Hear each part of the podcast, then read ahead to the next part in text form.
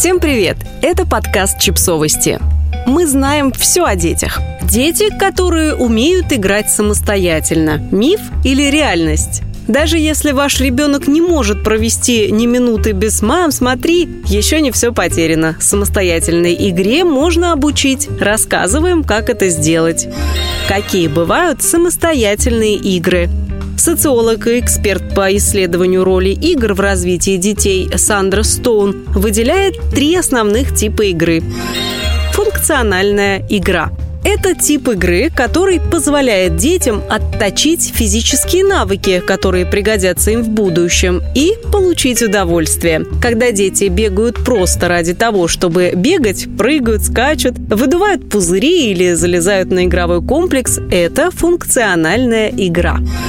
Конструктивная игра. Такая игра заключается в решении задачи через определенный процесс. Например, когда ребенок строит дом из лего или рисует картинку фломастерами драматическая игра или ролевая игра. Это как раз те игры, в которых дети становятся котиками, супергероями, продавцами, врачами и много кем еще. Ролевые игры развивают фантазию и помогают усвоить социальные нормы. Во все эти игры ребенок может играть с родителями, сиблингами или группой ровесников, например, в саду. А еще он может играть в них один. Именно это и отличает самостоятельную игру от других игр. Это не отдельный вид игры, это просто любая игра, в которую ребенок может играть самостоятельно. Чем так полезна самостоятельная игра? Самостоятельная игра идет рука об руку со свободной игрой, у которой нет четкого сценария, и сам ребенок волен сам решать, как и с чем ему взаимодействовать в процессе игры. Свободная игра может длиться дольше самостоятельной игры, поскольку игры по сценарию конечны. Рисунок рано или поздно дорисуется, а дом из конструктора соберется и в какой-то момент потребует родительского вмешательства.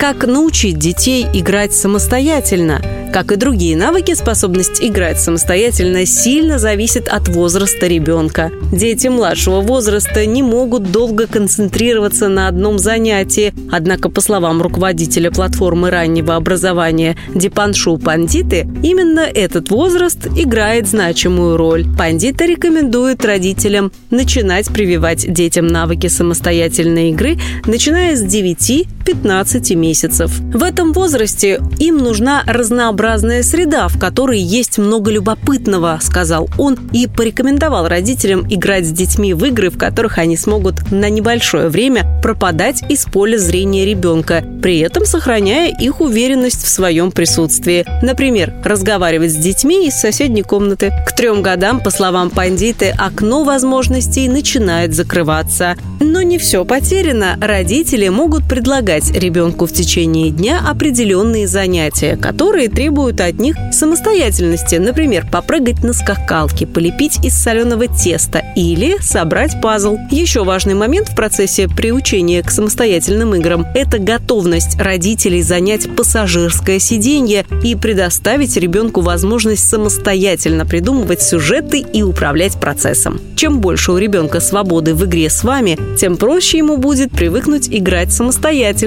а не ждать ваших указаний. Какие игрушки лучше подходят для самостоятельных игр? Нередко для самостоятельных игр вообще не требуется никаких атрибутов. Но если вы хотите иметь запас игрушек, вдохновляющих детей играть самостоятельно, то Пандита рекомендует игрушки, которые симулируют взрослую жизнь. Например, игровые кухни и мастерские. Стоун советует простые игрушки, которые подталкивают детей что-то создавать и придумывать самостоятельно. Конструкторы, кубики, тесто для лепки и, конечно, Конечно же, детям пригодятся всевозможные расходные материалы, вроде старых картонных коробок и рулонов от туалетной бумаги. Коробки вообще идеально подходят как для конструктивной игры, например, из них можно построить замок или автомобиль, так и для ролевой, в которой на замок нападет дракон, а автомобиль отправится в путешествие. Что в итоге получилось? Не бойтесь пробовать приучать ребенка к самостоятельным играм с раннего возраста. Так ему будет проще привыкнуть. Создайте для него пространство, которое он сможет беспрепятственно исследовать и находить для себя много интересного. Не стремитесь модерировать все занятия ребенка. Предоставьте ему свободу выбора. Запаситесь терпением и не ждите, что ребенок начнет играть сам после первой же попытки оставить его одного в комнате. Преимущество самостоятельной игры столь велики, как для вас, так и для ребенка, что стоит того, чтобы не бросать попытки, даже если вам достался самый прилипчивый малыш на свете. Бонусный пункт от редакции. Прежде чем приучать ребенка к самостоятельным играм, убедитесь, что у вас все в порядке с привязанностью. Если совместные игры – это единственный способ для ребенка провести с вами немного времени, логично, что он не захочет от них отказываться, чтобы не терять с вами контакт. Подписывайтесь на подкаст, ставьте лайки и оставляйте комментарии. Ссылки на источники в описании к подкасту. До встречи!